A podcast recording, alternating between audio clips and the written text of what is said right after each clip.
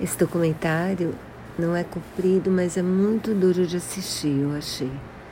Porque ele conta a história de muitas mulheres que foram estupradas por pessoas que elas conheceram no Tinder. E, e assim, vários dos, dos estupradores, eles bloqueavam as vítimas logo depois. Então, se os diálogos eram todos pelo app, isso